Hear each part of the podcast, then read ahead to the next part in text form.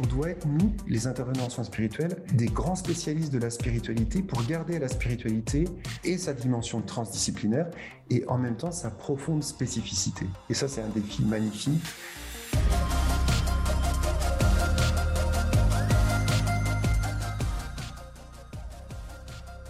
S'intéressant d'abord au corps physique, première affectée par la maladie lorsqu'elle se présente, la médecine ne peut néanmoins évoluer en vase clos.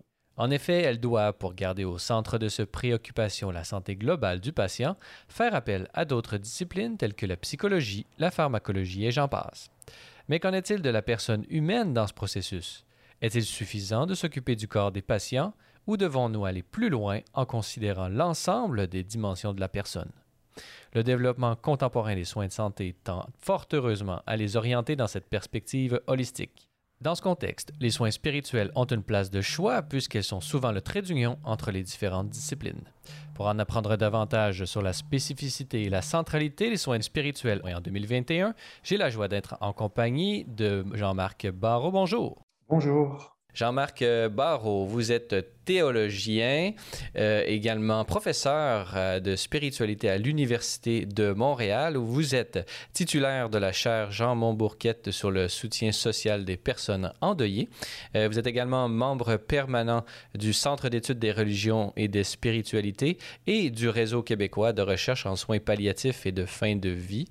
Vous êtes également professeur adjoint à l'Institut d'études religieuses. Alors vraiment, c'est un beau curriculum vitae que vous avez et une riche expérience puisque nous vous connaissons, puisque euh, dans le passé, nous vous avons reçu plusieurs fois à, l'émission, euh, à la fois à la télévision et en balado puisque vous avez plus de dix ans d'expérience d'accompagnement spirituel auprès des personnes en fin de vie euh, à l'hôpital Marie-Clarac. Et finalement, vous êtes auteur de nombreux ouvrages, j'en nomme deux. Le premier, François et la miséricorde, ainsi que Soins palliatifs accompagnés pour vivre, tous deux, publiés aux éditions Mediapol.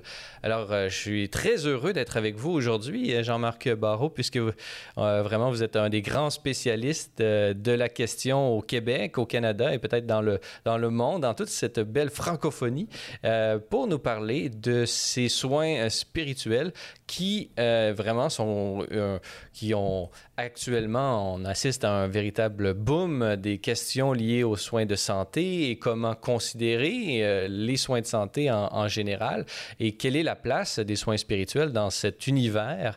Euh, nous allons pouvoir aborder l'ensemble de ces questions ensemble aujourd'hui, mais tout d'abord, pouvez-vous euh, nous définir les, les, termes que nous allons employer dans cet entretien, si vous le voulez bien?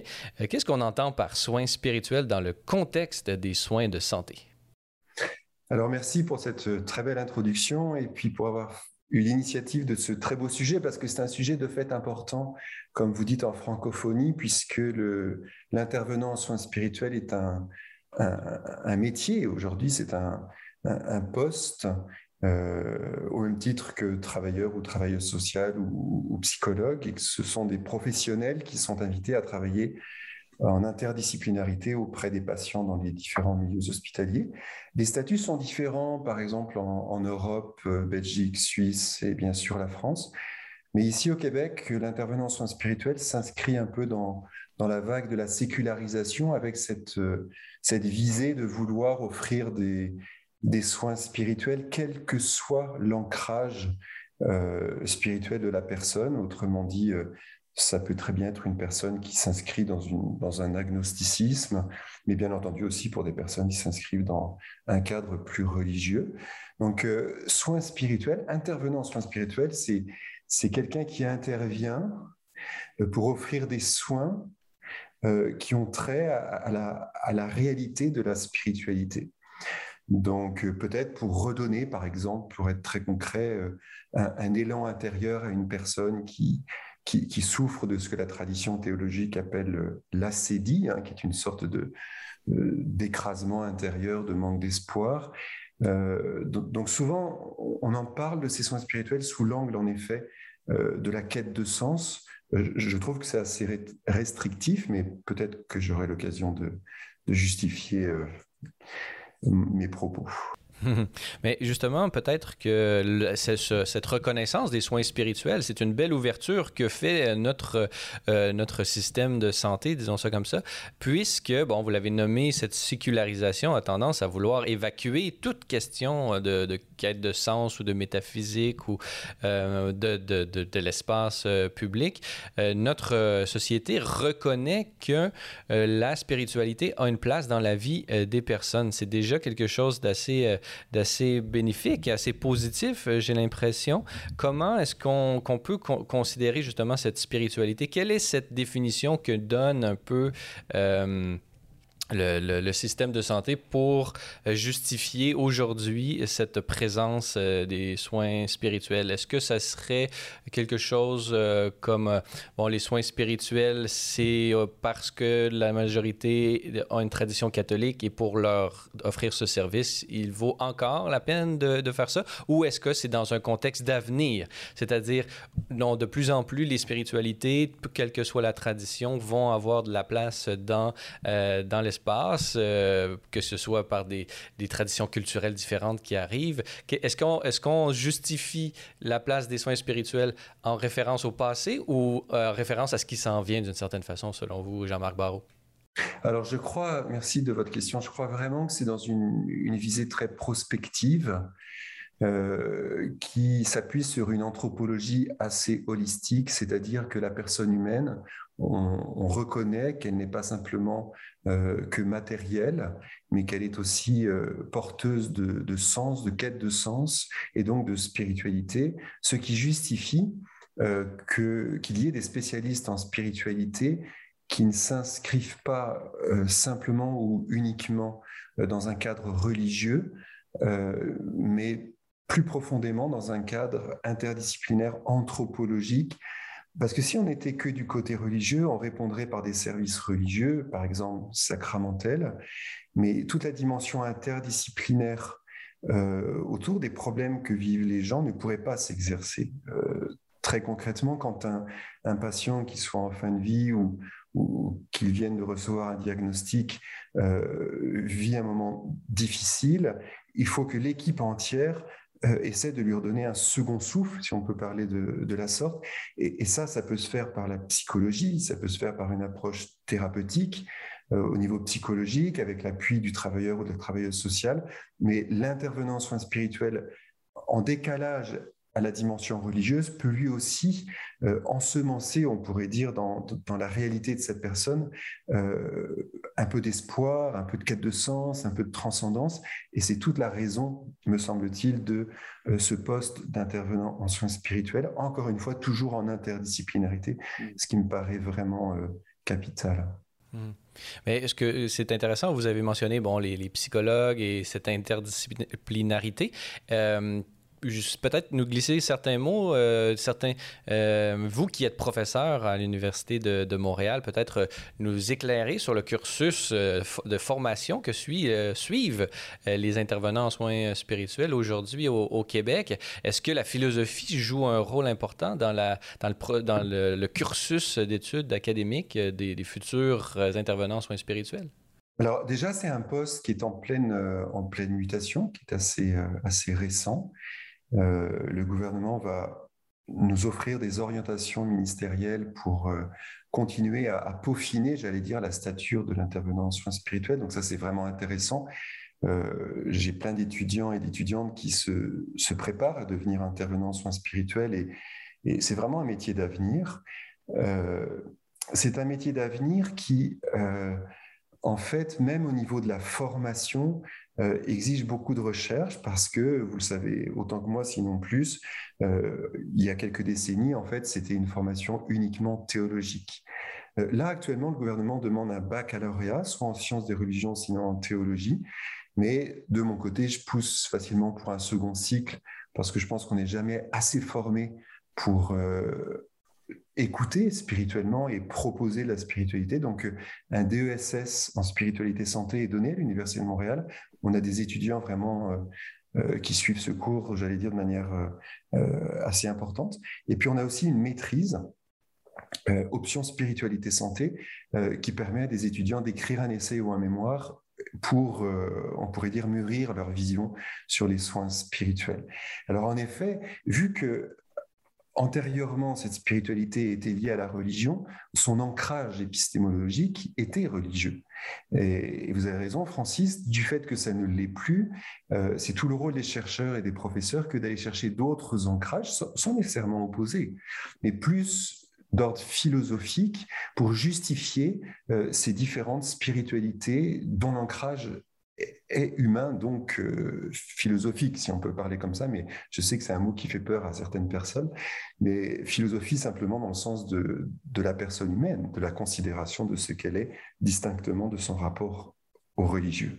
Bon, en milieu de santé, il y a d'abord les malades. Le système de santé est censé, à tout le moins, être euh, orienté pour, et pour servir au service euh, des malades. Euh, les malades, il y en a deux types, pourrions-nous dire. Il y a les malades qui sont en vue de la guérison, mais il y a d'autres malades qui sont en fin de vie, dont l'issue est inéluctablement la mort, cette mortalité qui est constitutive de notre expérience humaine. dans le, j'aimerais nous attarder si vous le voulez bien, sur cette euh, guérison, ce malade en vue de, la guérison. Quel, vous qui avez un bon de l'expérience sur le terrain, mais également euh, vraiment une riche euh, expertise académique sur, sur le, de recherche sur le sujet. comment, qu'est-ce que ça apporte un intervenant en soins spirituels? Pourquoi une personne à l'hôpital qui veut guérir fera appel à un intervenant en soins spirituels? Déjà, déjà, Francis, il y a, il y a euh, le fait que la maladie, quelle qu'elle soit, alors bien sûr, quand elle est euh, liée à la mort, d'autant plus, mais elle est souvent l'occasion pour nos contemporains euh, de s'arrêter. Nous sommes dans une société où les choses vont extrêmement vite, je n'ai pas besoin de, vous le dire, vous-même vous avez un, agenda bien chargé. Et, en fait, quand la maladie malheureusement arrive, ben, la personne en fait se retrouve face à elle-même. Et ça, ça exige euh, véritablement un accompagnement. Euh, la personne est, fragilisée par le fait qu'elle fait face à une maladie, à un diagnostic, et qu'elle n'a pas su s'arrêter pour euh, la plupart du temps s'écouter, se, recevoir telle qu'elle est. Donc ça, ça demande un accompagnement. On peut parler d'écoute active, où le, professionnel de la santé, d'intervenant en soins spirituels, va, va écouter et petit à petit essayer de, de donner sens non pas à la maladie, parce que la maladie en tant que telle n'a pas de sens, ni la mort, mais à ce qui se vit dans cette maladie ou dans ce rapport à la finitude. Il y a un concept que je donne un cours avec Chantal Cara à la faculté des sciences infirmières sur l'humanisation des soins. Et elle euh, fait toujours cette distinction entre le paradigme de catégorisation et le paradigme d'intégration. Euh, le paradigme d'intégration, c'est véritablement, face à la maladie, aider le patient, grâce à l'accompagnement, à intégrer sa maladie dans, dans un, un, projet qui sera forcément différent de celui antérieure, mais quand même dans un projet. Donc la notion de guérison, elle est de ce fait euh, beaucoup plus euh, délicate parce que euh, on ne vise pas simplement une guérison, qu'elle soit physique, psychologique, psychospirituelle, mais on vise surtout que la personne, à travers cette expérience aussi triste soit-elle, puisse en fait mûrir dans son projet de vie. Et, ça, ça demande beaucoup de tact, beaucoup d'accompagnement, et je dirais jamais assez, une équipe interdisciplinaire pour que euh, chacun, chacune des professionnels puisse, euh, on pourrait dire, aborder un pan euh, de la personne pour ensemble conjuguer nos efforts à vraiment lui redonner un sens à ce qui ne l'est pas spontanément. Moi, je suis très marqué en soins palliatifs de voir en fait que euh, il y a des cultures, par exemple, je pense à, l'Afrique où la mort fait partie de la vie. Euh, dans ce cas-là, l'annonce de la mort est beaucoup moins frontale que si elle ne faisait pas partie de la culture ou de la vie. Mais dans nos sociétés, la mort, en fait, a vraiment été évincée. Et donc, quand les gens font face à cette annonce-là, euh, c'est d'une brutalité euh, énorme et ça demande effectivement un grand accompagnement avec beaucoup de délicatesse et beaucoup d'écoute. C'est intéressant cette question de, la mort et de son évacuation. Euh, comment est-ce que vous la, percevez, cette, cette, évacuation de la mort historiquement dans le siècle passé? On peut penser que la Seconde Guerre mondiale, euh, c'était un rapport euh, vraiment direct avec euh, la mort. vraiment, une guerre comme celle-là a fait des, carnages et donc tout le monde était en lien avec la mort. Mais depuis les années 60, il y a comme une effervescence de la vie. On a célébré la vie dans toutes ses dimensions et la liberté vraiment on a essayé de la déployer comme jamais, mais en même temps, Justement, on a évacué la mort puisque c'était la dernière chose qui nous déplaisait.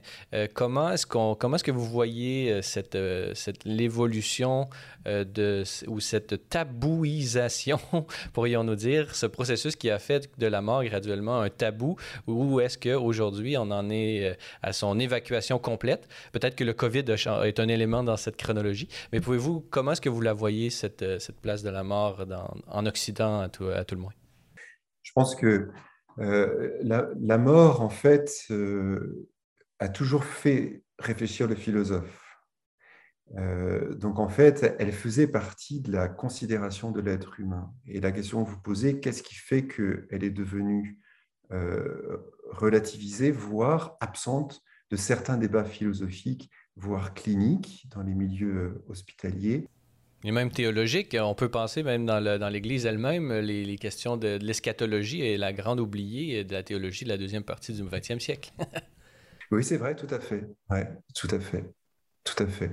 Euh, oui, il y, aurait, il y aurait beaucoup à dire au niveau théologique, en effet. Mais sur le plan, euh, sur le plan j'allais dire, euh, ethnographique, c'est-à-dire de la culture, mais aussi sur le plan philosophique, je pense, en tout cas c'est mon analyse, que c'est la conséquence de quelque chose de plus profond.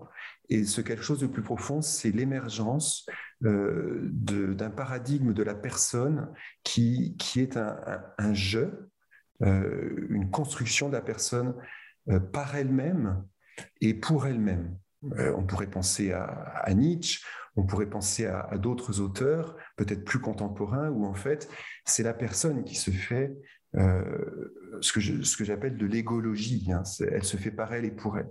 Et, ça, si on pousse le curseur de, cette, de ce paradigme ou de cette réflexion euh, jusqu'au bout, ben, nécessairement, euh, la personne va évincer de, sa vie ce qui est de l'ordre de la fragilité, ce qui est de l'ordre, parce que d'une certaine manière, c'est un projet artistique de se faire par soi, c'est pour ça que je cite Nietzsche, et bien évidemment, euh, au fin fond de cette logique, on va finir par, euh, évincer la question de, de la mort jusqu'à prétendre en être euh, victorieux.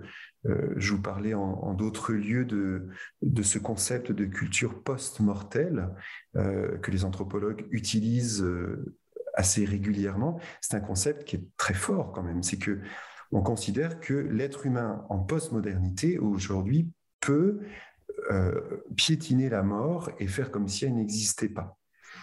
Euh, alors, euh, le transhumanisme va dans ce sens, hein, c'est l'un des projets du transhumanisme, bien entendu, et je crois que c'est foncièrement la cohabitation de plusieurs cultures occidentales qui, qui, en fait, ont évincé la transcendance, ont évincé l'altérité pour faire en sorte que la personne se construise par elle-même et pour elle-même. Et, ça, c'est à la fois intéressant et, à la fois un peu effroyable en termes d'accompagnement, puisque on réfléchit sur le rôle des intervenants en soins spirituels. C'est très difficile d'accompagner quelqu'un qui a pris l'habitude euh, de se construire à son insu des fois, parce qu'ils savent pas qu'ils sont porteurs de ces idéologies euh, du XXe siècle et du début du XXIe siècle, et, qui en fait n'ont pas l'habitude d'intégrer dans leur quotidien la notion de la fragilité. En 2020, j'ai sorti euh, un numéro de la revue théologie de l'Université de Montréal, qui est une revue scientifique, euh, que j'ai voulu faire sur les soins palliatifs. Je l'ai nommé Culture palliative, et j'ai sous-titré Des fragilités à la vulnérabilité. Et c'est toute la question, c'est que l'aujourd'hui, en fait, a beaucoup de difficultés à accueillir les fragilités pour concevoir que la personne humaine est vulnérable. Euh, Kilinski, qui est une auteure euh, d'origine française, fait un magnifique euh, article sur ce sujet-là, et elle considère en fait que l'être humain ne peut grandir dans son humanité que par la vulnérabilité. Donc si j'évince la fragilité, il n'y a pas de vulnérabilité, évidemment, je laisse de côté l'ultime fragilité qui est la mort. Alors que quand on accompagne quelqu'un en fin de vie qui a, qui a eu l'habitude ou qui a appris à assumer ses fragilités pour accueillir le fait qu'elle soit vulnérable, bien souvent, le rapport à la fin de vie et à la mort est très différent.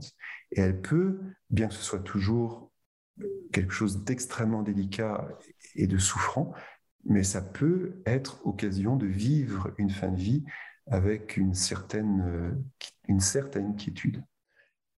D'abord, je pense que la, dimension de la subjectivité, euh, et vous l'avez dit en introduction, est, positive. Hein. c'est le subjectivisme qui ne le serait pas, c'est-à-dire c'est vraiment la réduction de la personne humaine à cette subjectivité. Mais que nous intégrions la subjectivité, la phénoménologie moderne le fait très bien, Husserl, Max Scheler, euh, Merleau-Ponty et tant d'autres. Jean-Paul II, oui, Exactement, à quelque chose d'extrêmement positif, euh, dans le sens où le sujet va, va, va, pouvoir ressurgir. Et par exemple, toute la réflexion sur la conscience humaine euh, vient de cette prise en compte de la subjectivité, puisque le, le propre de la conscience, c'est l'expression subjective de, la personne. Hein. Euh, donc ça, je, pense que c'est la, première chose qu'il est positif de, dire. Après, c'est sûr que ça peut, euh, si c'est durci, comme toute idéologie, conduire en fait à un individualisme euh, qui déresponsabilise des enjeux sociétaux. Et, ça on, le voit, vous voyez, par exemple, la question de, l'aide médicale à mourir, euh, qui est quand même, il faut en parler, puisque c'est dans le milieu palliatif, euh, euh, c'est une bombe absolue, dans le sens où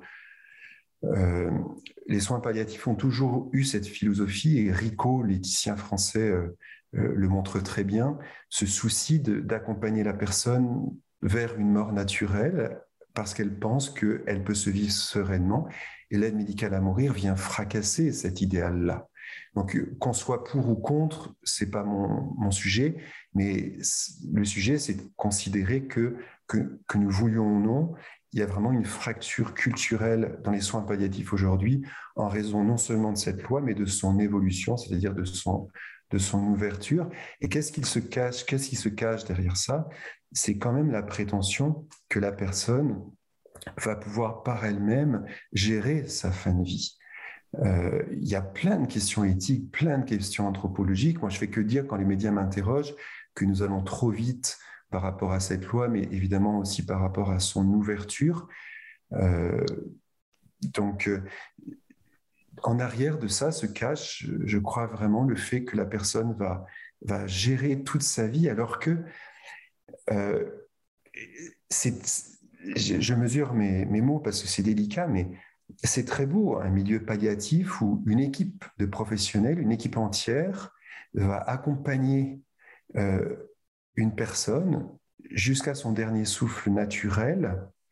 Euh, c'est absolument unique et on ne se rend pas compte aujourd'hui, en fait, combien euh, le fait de ne plus s'autoriser ou pas assez ce type d'accompagnement jusqu'à une mort naturelle euh, décapite notre société de, de réalité humaine et spirituelle absolument unique. Justement, l'aide médicale amoureuse n'est-il pas lui-même un refus des responsabilités qui, qui, qui incombent à l'individu en modernité?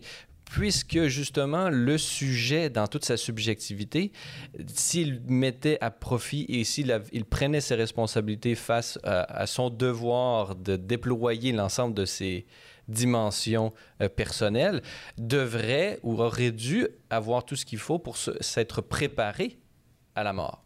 Donc, moi, ce que je vois, c'est que oui, la modernité impose à l'individu le poids de, de l'ensemble de ses responsabilités et du côté euh, et des libertés qui lui, euh, qui lui qui en découlent, mais également le, sujet aujourd'hui, dans, dans la modernité, doit déployer, a la responsabilité de déployer l'ensemble de ses potentialités. Et on voit d'une certaine façon, moi, ce que, quand je regarde l'aide médicale à mourir, j'en vois un refus de la responsabilité qui incombe à l'individu en modernité. N'y a-t-il pas un refus de l'époque, d'une certaine façon, dans, cette, euh, dans ce recours euh, à l'euthanasie euh, et à l'aide médicale à mourir? En fait, ce qu'il y a en arrière de votre question sur le plan philosophique, c'est où naît la responsabilité?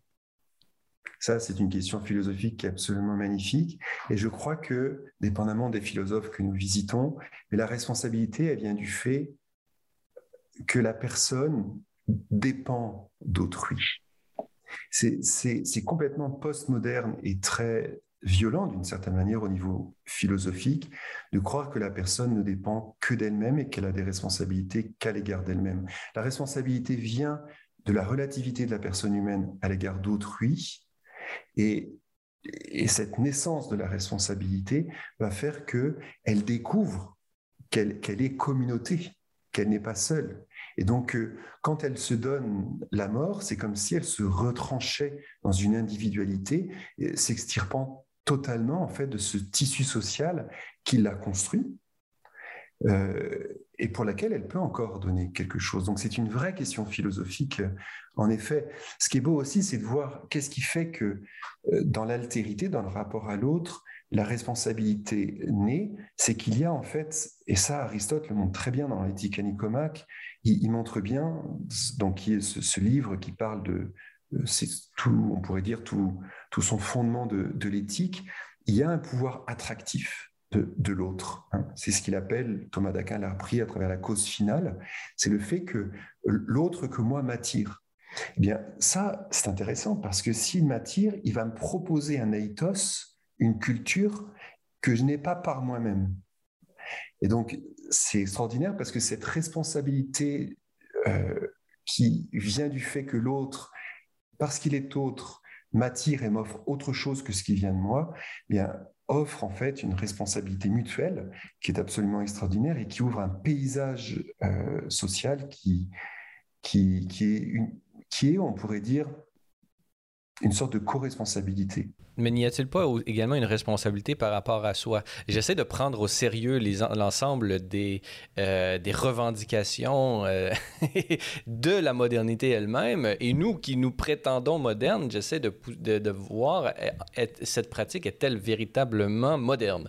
Et donc, ce que je me rends compte, c'est ce que je vois, c'est que la modernité demande à l'individu de se développer, demande et lui donne toute la liberté de le faire dans et fait des sacrifices sociaux pour permettre à l'individu de se déployer. Euh, si je me souviens bien, Socrate disait, euh, juste avant de prendre la ciguë, c'est qu'il, d'une certaine façon, il avait passé toute sa vie à se préparer à ce moment-là. Donc, c'est le jeu individu subjectif Socrate qui s'était préparé par l'exercice philosophique dans, sa vie à ce moment. Ne sommes-nous pas, nous, modernes, d'une certaine façon, obligés par l'époque et, et, en tant que moderne et en tant que nous modernes de nous préparer toute notre vie à, ce moment et à comment le vivre pleinement. Oui, tout à fait, tout, à fait. Mais dans un mouvement de dépossession de soi et non dans un mouvement en fait euh, stoïcien euh, euh, de, de vouloir en fait euh, choisir la manière dont, nous mourrons. Et ça, je crois que ça ne peut se réaliser que dans la mesure où, dès notre plus jeune âge, et c'est vrai que c'est en contradiction avec la modernité, nous apprenons à, vivre cette sorte de responsabilité à partir de l'autre et pour l'autre. Euh, et, ça, on parlait tout à l'heure de la fragilité humaine. Je crois que la fragilité humaine devient véritablement un lieu de croissance que j'appelle la vulnérabilité, qu'à partir du moment où je comprends qu'elle peut être au service d'une relation interpersonnelle. Et est-ce que la personne moderne peut se définir en dehors de cette relation interpersonnelle? Est-ce que c'est pas ça le, le leurre de la postmodernité que de vouloir définir la personne en dehors de, de cette attraction de l'autre, en dehors de cette relation interpersonnelle avec l'autre euh, c'est une véritable question. Et les soins palliatifs, nous, moi je dis que c'est vraiment un, lieu de, de rééducation de notre société à ce que la personne humaine est appelée à vivre profondément. ce sont ces interdépendances qui sont des lieux de croissance, parce que c'est faux de dire que l'humain peut se gérer seul, en effet. Euh, comment est-ce que vous voyez un peu cette, euh, cette insertion euh, des, des soins spirituels en, fin de, en fin de vie, disons ça comme ça? Quels sont les différents processus? Comment est-ce qu'on entre en relation? Est-ce que chaque est-ce qu'il y a un protocole à suivre ou est-ce que c'est tout c'est on, réapprend à chaque fois à entrer en relation avec les personnes? il y a évidemment, c'est un, une profession, donc il y a un cadre professionnel très strict, je, vais en dire un mot, euh, mais par ailleurs, puisqu'on fait face à la personne euh, dans sa spiritualité, on, réapprend à chaque rencontre euh, notre métier d'une certaine manière. Et c'est là la beauté de ce métier.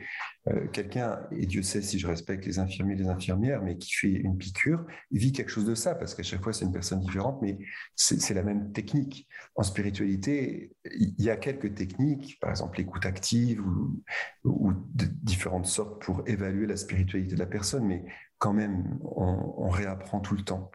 Euh, ceci dit, il y a euh, un véritable professionnalisme qui demande, par exemple, que assez rapidement on fasse ce qu'on appelle une cueillette des données auprès, auprès du patient pour un petit peu avoir son paysage euh, en termes de spiritualité, ses attentes.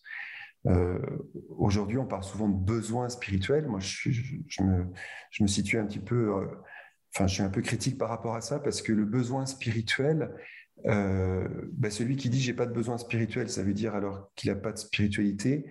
Et, puis celui a besoin. Euh, exactement. Puis celui à qui on donnerait en fait la nourriture pour correspondre à ses besoins, une fois la nourriture prise, n'aurait plus besoin de spiritualité. Donc je pense que la spiritualité se situe à un autre niveau que la question des, besoins. Mais ceci dit, on, on, rencontre le patient et puis on fait le tour de ses besoins ou de ses désirs. Je pense que c'est plus juste. Euh, et puis, comme toute équipe interdisciplinaire, l'intervenant en soins spirituels est appelé, et il est formé pour ça, à, faire des notes au dossier officiel, qui est dans la partie souvent euh, réservée à l'équipe interdisciplinaire, pour que euh, l'équipe puisse lire l'impact de, l'intervention spirituelle auprès du patient et, voir comment les autres professions peuvent s'arrimer autour de ces interventions spirituelles. Donc c'est passionnant, ça c'est absolument j'ai supervisé des stagiaires qui sont maintenant euh, euh, intervenants en soins spirituels, que ce soit euh, en métropole ou, ou, en région. Et, c'est vraiment intéressant de leur montrer ben, voilà, qu'est-ce qu'on peut retenir spirituellement d'un patient, qu'est-ce qui le distingue d'un psychologue, qu'est-ce qui lui permet d'avoir sa sémantique, son épistémologie, sa posture propre. C'est des défis magnifiques au plan académique et au plan clinique.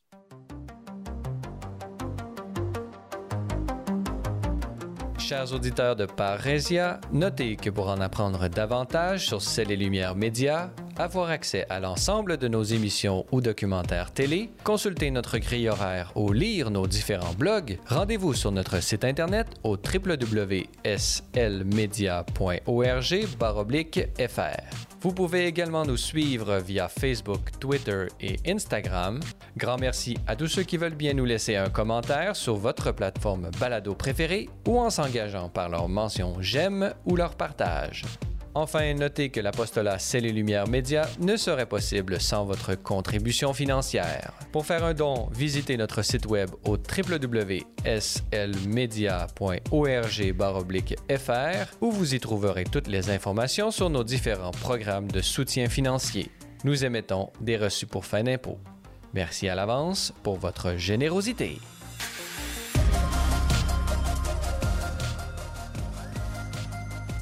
Nous sommes toujours en compagnie euh, du père Jean-Marc Barrault, théologien, professeur à l'Université de Montréal et titulaire de la chaire Jean Montbourquette sur le soutien social des personnes endeuillées.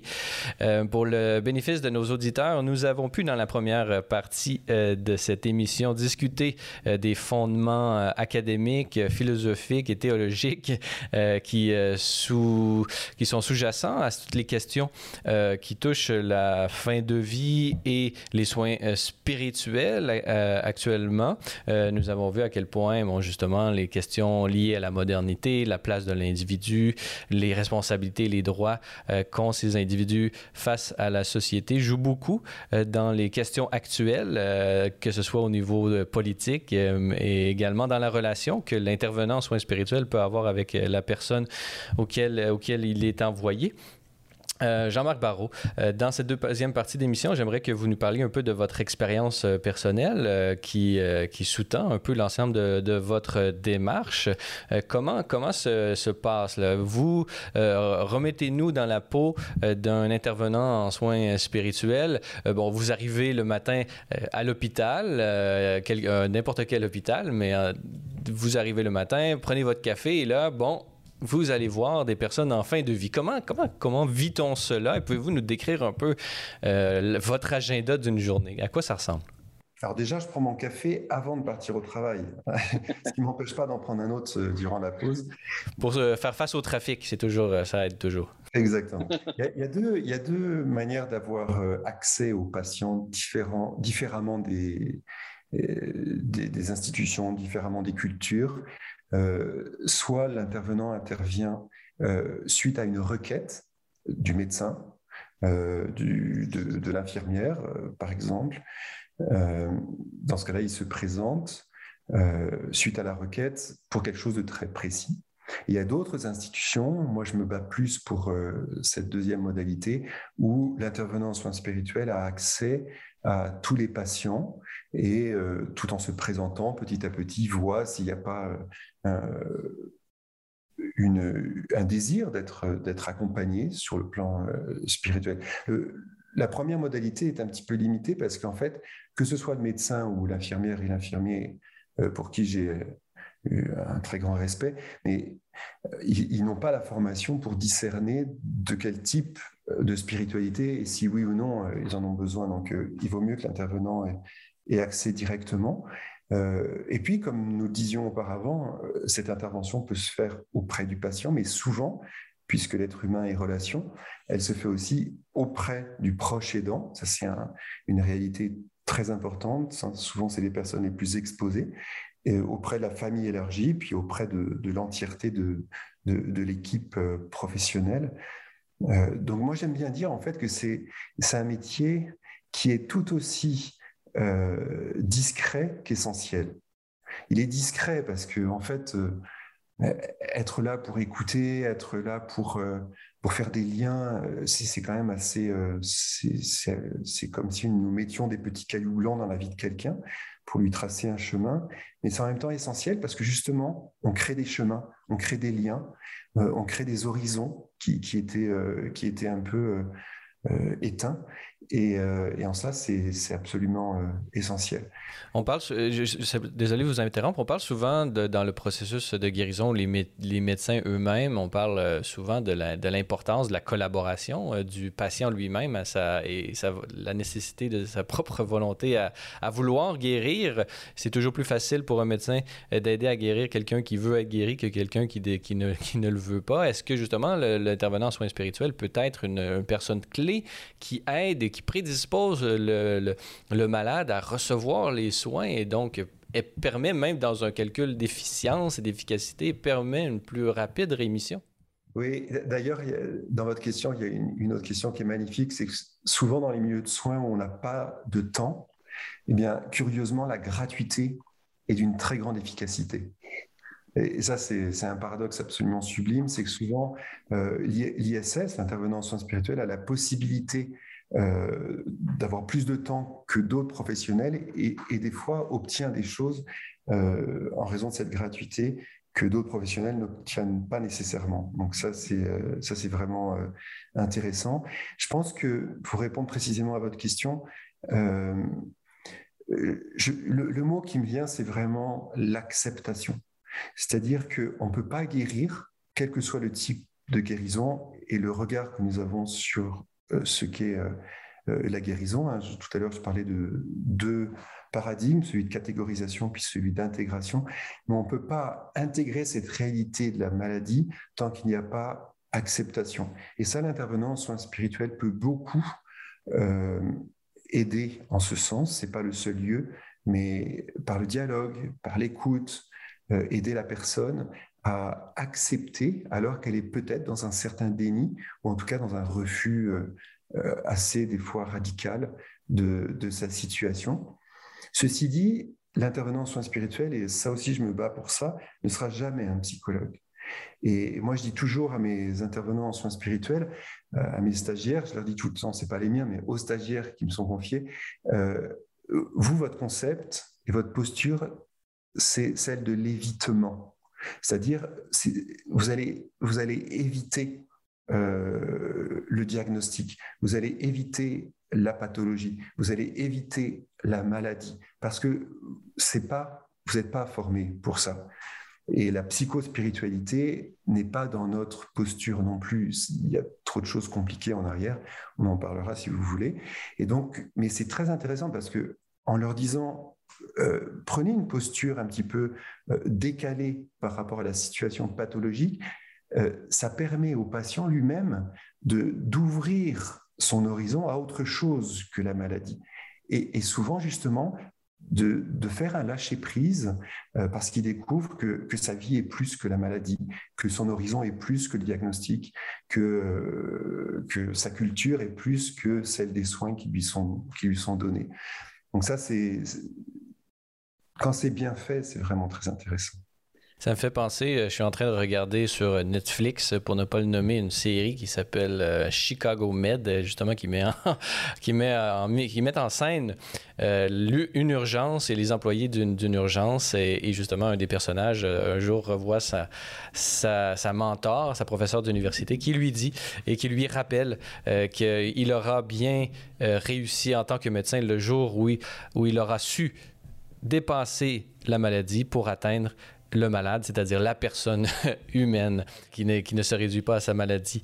Vous, j'imagine que vous, euh, vous nous avez parlé que vous étiez davantage de l'école de l'accès à tous les patients.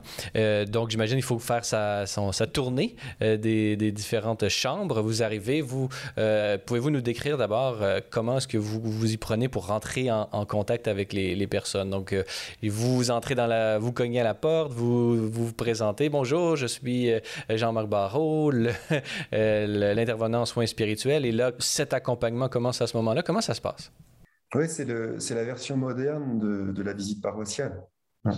La visite paroissiale, c'était ça, on allait, les, prêtres allaient taper à la porte. Bon. Euh, là, c'est un cadre très professionnel.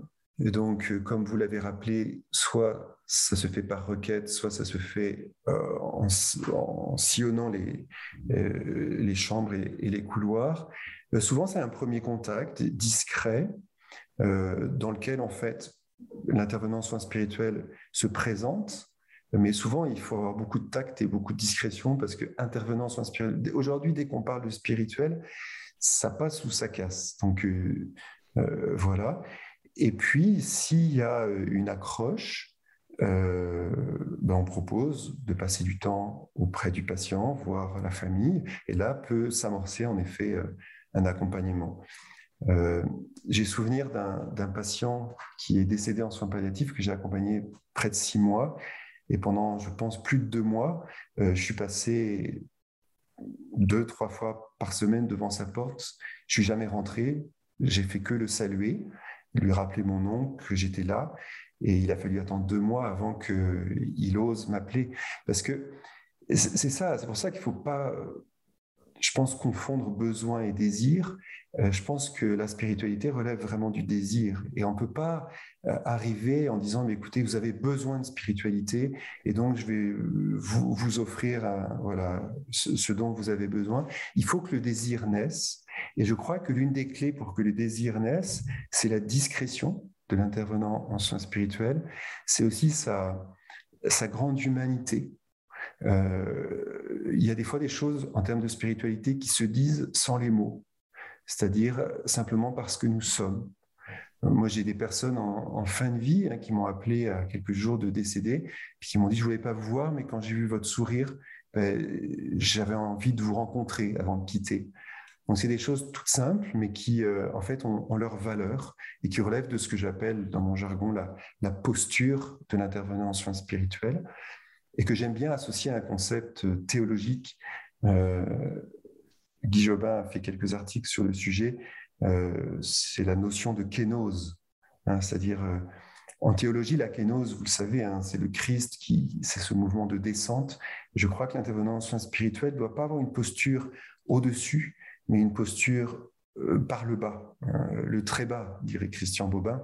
C'est vraiment ça, je crois, pour gagner la confiance et pour se faire à l'écoute, se mettre à l'écoute.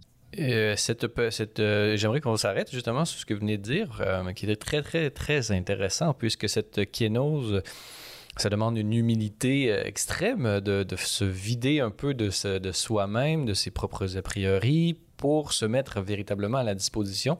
Donc, ça doit être un métier transformant d'une certaine façon. On doit, on doit plus être la même personne lorsqu'on commence et lorsqu'on on passe à d'autres choses dans cette, dans, au niveau de cette carrière d'intervenant en soins spirituels. Oui, et puis, puis quand on a la chance de travailler en soins palliatifs, c'est d'autant plus vrai. Les personnes nous livrent dans les dernières heures de leur conscience euh, des, secrets, des réalités qui sont d'une humanité souvent euh, euh, unique. Donc, en fait, moi, je dis tout le temps que l'intervenant en soins spirituels reçoit plus qu'il ne donne. Bon, je pense qu'il donne quand même, bien entendu. Puis, notre profession est là pour nous y aider mais on reçoit, on reçoit énormément. Et ce mouvement de kénose, qui est un geste d'humilité, fait que euh, ne peut se faire que si on, à l'intérieur de nous, on crée un espace. Et ça paraît simple, mais créer un espace aujourd'hui, euh, c'est un véritable travail sur soi.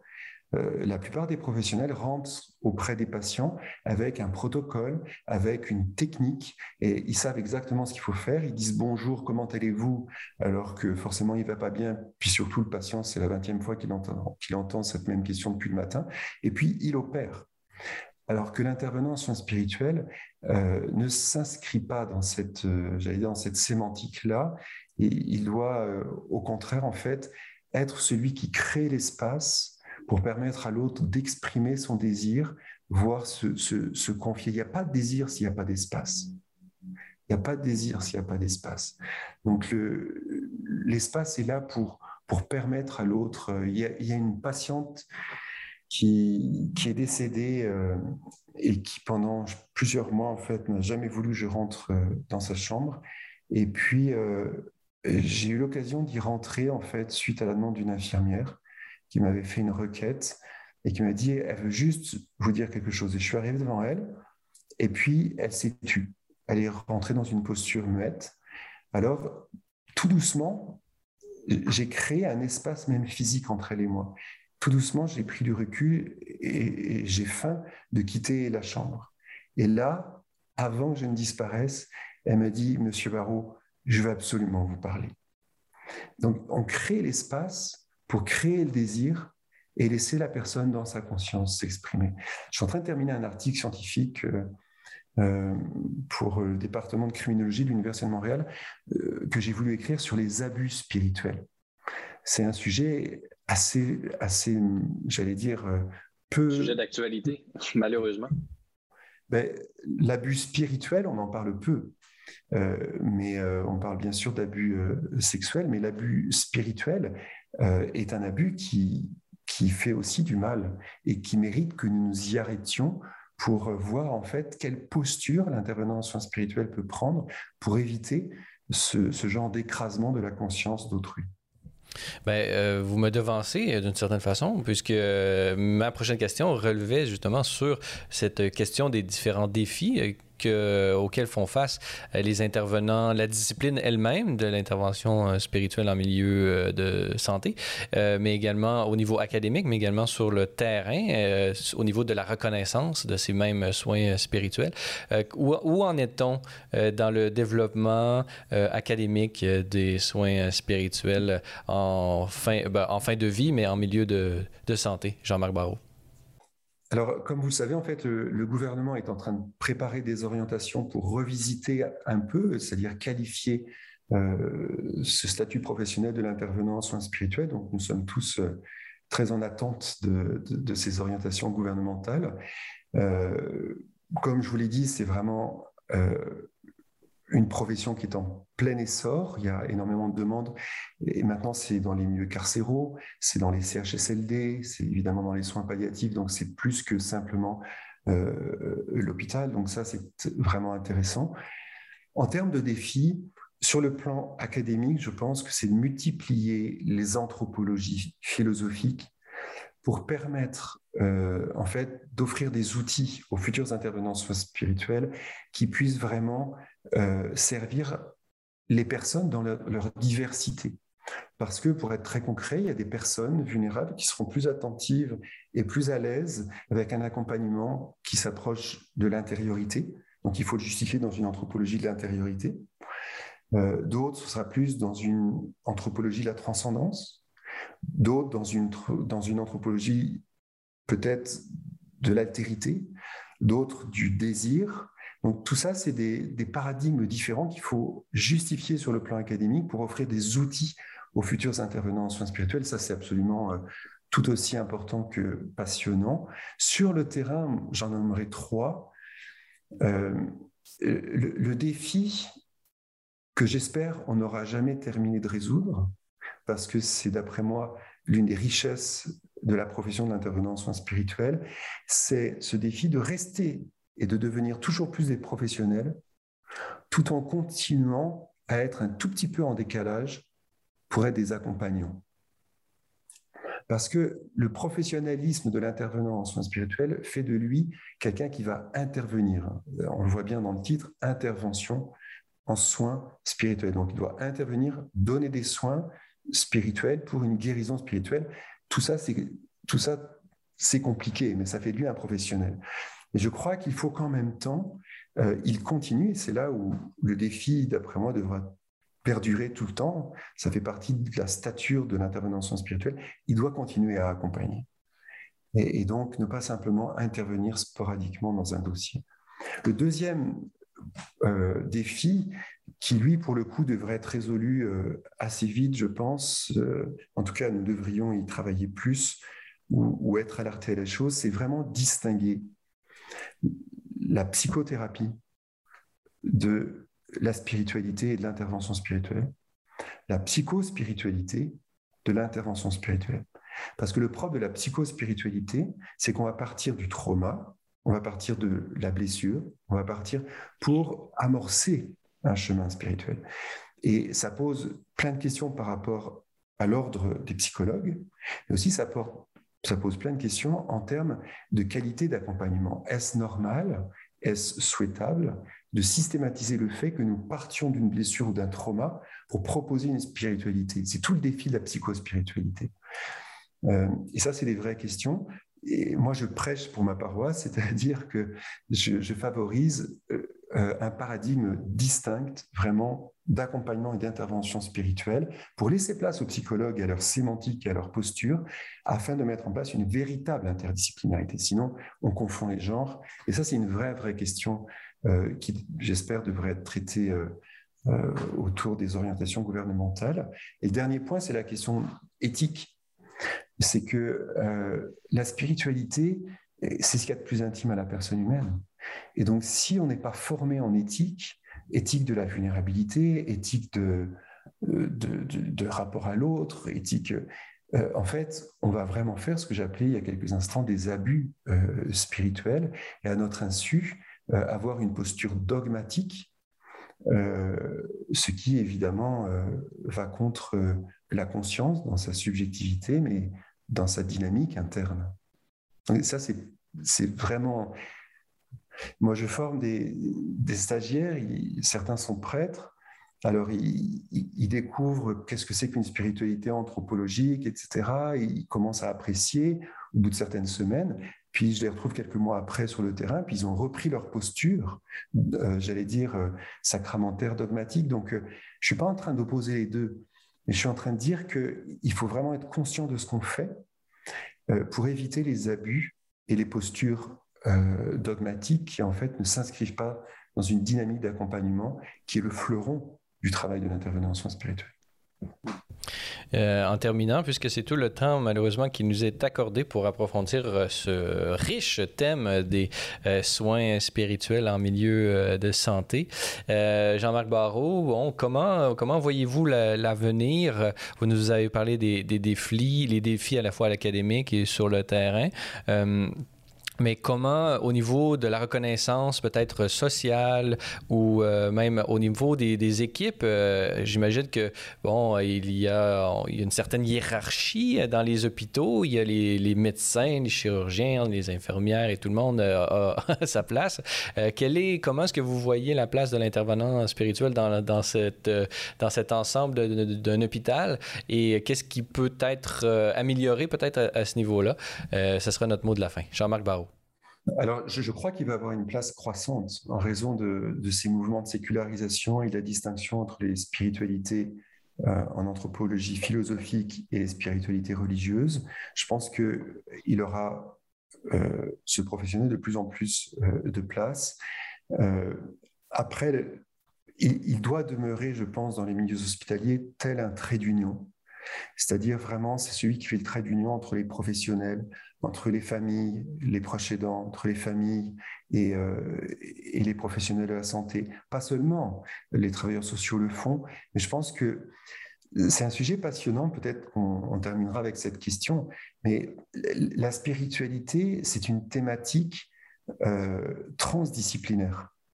C'est-à-dire que c'est vrai, alors c'est tout le défi, c'est que chaque profession peut mettre de la spiritualité. L'infirmière peut mettre de la quête de sens dans son intervention, la travailleuse sociale aussi, la psychologue aussi, pourquoi pas le médecin. Donc euh, la spiritualité est transdisciplinaire, donc elle appartient à toute équipe, et en même temps, on doit être, nous, les intervenants en soins spirituels, des grands spécialistes de la spiritualité pour garder la spiritualité et sa dimension trans euh, culturelle, transdisciplinaire, et en même temps sa profonde spécificité. Et ça, c'est un défi magnifique qui euh, euh, permettra à, cette profession d'être pérenne dans notre milieu de la santé, et je le souhaite profondément. Et on imagine que vos étudiants euh, ressortent euh, euh, avec ce bagage vraiment très, très riche qui permet justement de, jumeler ces, ces deux dimensions de spécificité du spirituel et de cette transdisciplinarité qui, qui vraiment, vraiment fait la richesse et peut-être la spécificité de, cette, de cet emploi d'intervenant en soins spirituels. Jean-Marc Barrault, je rappelle que vous êtes théologien, professeur à l'Université de Montréal en spiritualité, euh, titulaire de la chaire Jean Montbourquette sur le soutien social des personnes endeuillées. Vous êtes également membre permanent du Centre d'études des religions et des spiritualités ainsi que du Réseau québécois de recherche en soins palliatifs et de fin de vie. Euh, vous êtes également professeur adjoint à l'Institut d'études religieuses et auteur de deux euh, magnifiques livres, plusieurs livres, mais j'en cite deux ici. François et la miséricorde, ainsi que Soins palliatifs accompagnés pour vivre, tous deux publiés aux éditions Mediapol. Alors, Jean-Marc Barrault, merci beaucoup d'avoir été avec nous. Merci, Francis, et bonne continuation. Voilà, c'est tout pour notre balado de cette semaine. N'hésitez pas à communiquer avec nous via Facebook ou Twitter si vous avez des questions ou commentaires concernant nos thèmes ou nos invités. C'est toujours un plaisir de vous lire et d'entendre vos réactions. La semaine prochaine à Parésia, on fait une brève histoire de l'Église catholique au Québec avec l'historienne et professeure Lucia Ferretti. Parésia, une production Celle et Lumière Média. Je suis Francis Denis et n'oubliez pas que la parésia de la foi doit correspondre l'audace de la raison. Allez, bonne semaine.